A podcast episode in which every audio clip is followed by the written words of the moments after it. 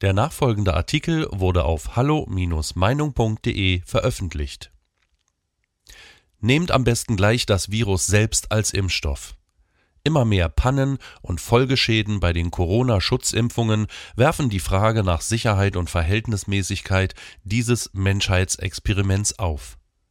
Von Daniel Matisek das neue Jahr sollte uns eigentlich Anlass zur Zuversicht geben. Hosianna, der gelobte Impfstoff ist niedergekommen und soll uns, immerhin zeitnah, von allen Unbilden der Pandemie befreien. Doch so rechte Jubelstimmung mag sich nicht einstellen. Beunruhigende Meldungen trüben seit Beginn der Impfungen, Anfang Dezember in England, seit knapp zwei Wochen dann auch in anderen Ländern, seit einigen Tagen dann auch in Deutschland, wenn auch unter blamablen Beschaffungspannen, die Euphorie. Nur Bruchteile der Bevölkerung sind bislang geimpft. Und doch häufen sich schon die verstörenden Berichte über Impfunfälle, Pannen und fatale Nebenwirkungen von noch gar nicht absehbaren Langzeitfolgen ganz zu schweigen, die allerdings immer wahrscheinlicher werden, bedenkt man, dass die alleine bis jetzt dokumentierten Komplikationen noch vollständig innerhalb der Zeitspanne der extrem kurzen klinischen Testphase liegen.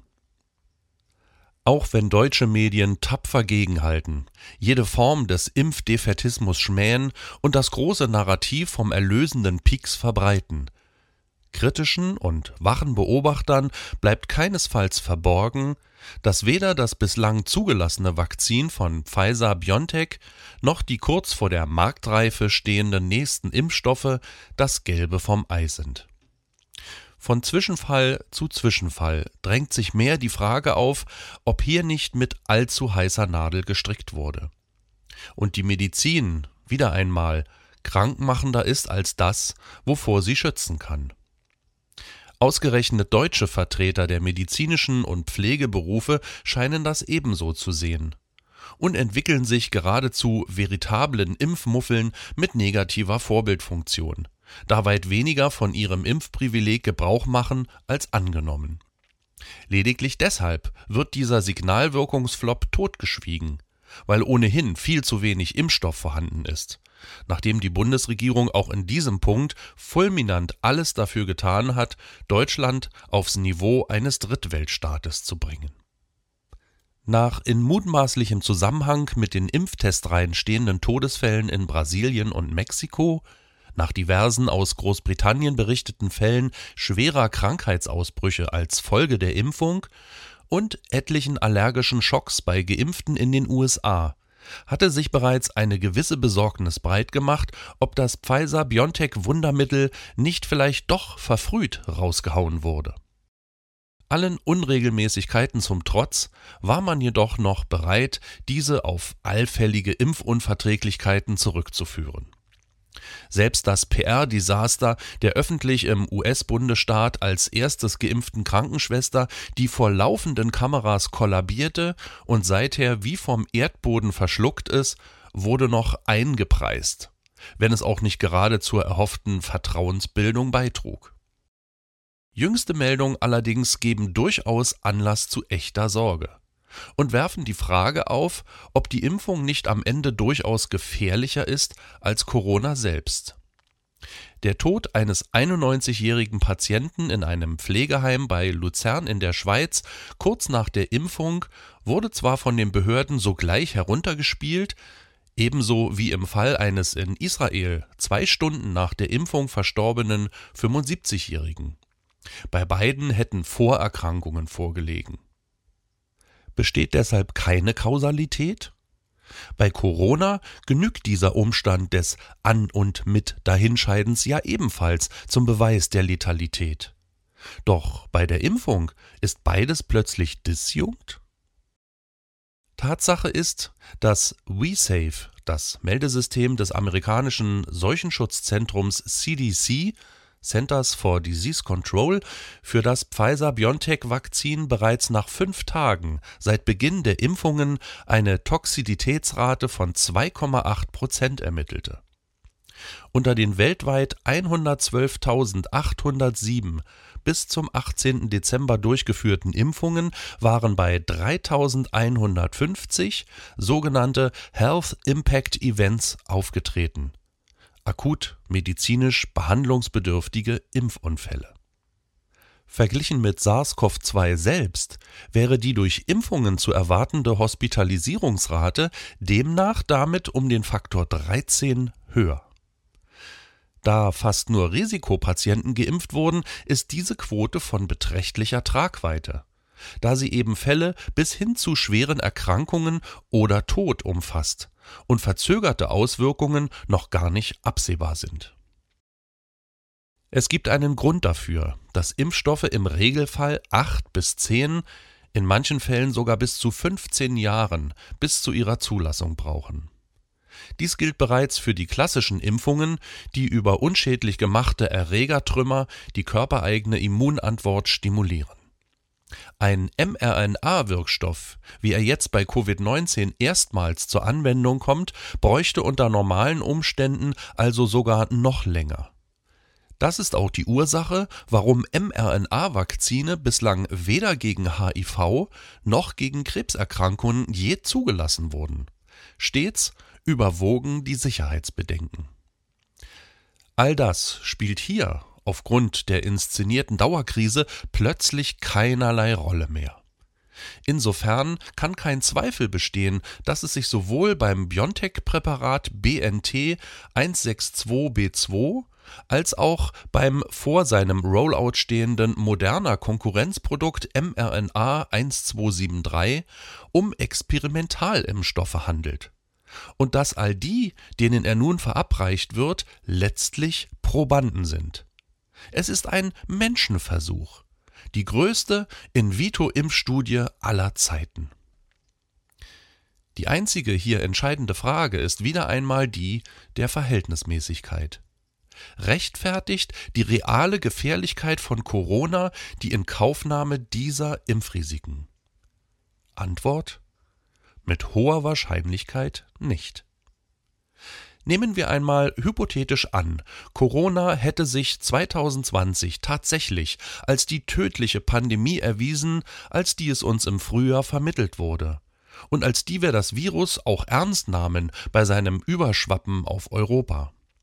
Stellen wir uns vor, es hätte tatsächlich zig Millionen Tote und schwer Erkrankte aus allen Altersstufen gleichermaßen gegeben, eine reale und signifikante Übersterblichkeit, und apokalyptische Bilder von kollabierenden Kliniken hätten uns nicht nur aus Bergamo erreicht, und erstaunlicherweise nur von dort, sondern von überall. Dann wäre selbstverständlich, je nach Tödlichkeit jeder noch so eilig verfügbar gemachte Impfstoff noch immer besser gewesen als keiner. Und selbst wenn er noch so gravierende Nebenwirkungen aufwiese, so bedeutete er trotzdem das kleinere Übel. Genau dies wäre fraglos dann indiziert gewesen, hätte es sich bei Corona wirklich um die Pandemie gehandelt, die uns versprochen wurde und für die wir Deutschen, aber auch viele andere Völker bereit waren und paradoxerweise noch immer sind, mit historischer Opferbereitschaft epochale volkswirtschaftliche, kulturelle und soziale Kollateralschäden in Kauf zu nehmen. Hätte Corona etwa auch nur näherungsweise so gewütet wie vor 100 Jahren die spanische Grippe, dann wäre jedes Gejammer über Risiken und Nebenwirkungen einer Impfung in der Tat menschenfeindlich und zynisch. Inzwischen aber wissen wir, Corona war, zum Glück, nicht annähernd so gefährlich.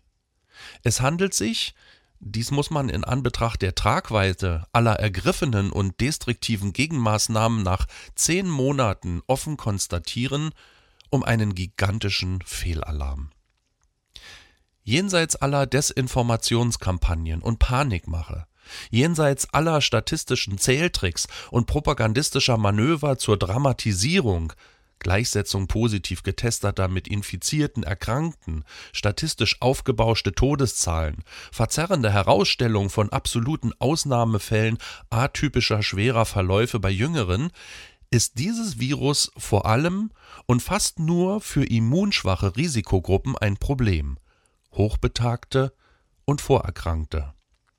Menschen also, für die allerdings auch eine ganze Palette sonstiger, weltweit ohne Pandemiestatus zirkulierender Erreger potenziell lebensbedrohlich sind und schon immer waren.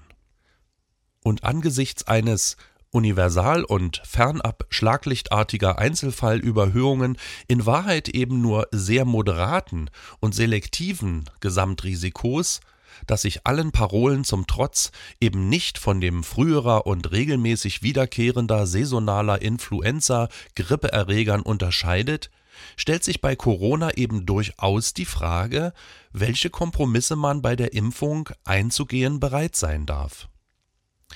Da mit dem neuartigen Impfstoff ja vorrangig und in erster Linie die erwähnten Risikogruppen selbst beglückt werden und so endlich ihren Aktivschutz erhalten sollen, schlagen etwaige Nebenwirkungen natürlich ausgerechnet bei jenen voll durch, die ihnen physisch kaum gewachsen sind.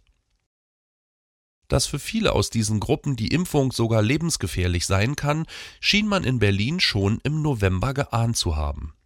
Da hatte RKI-Präsident Lothar Wieler präventiv darauf hingewiesen, dass viele der vorrangig geimpften Risikopatienten bekanntlich etliche Vorerkrankungen hätten, weswegen man beim möglichen künftigen Tod von zuvor geimpften ganz genau hinschauen müsse, was denn wirklich die Ursache war.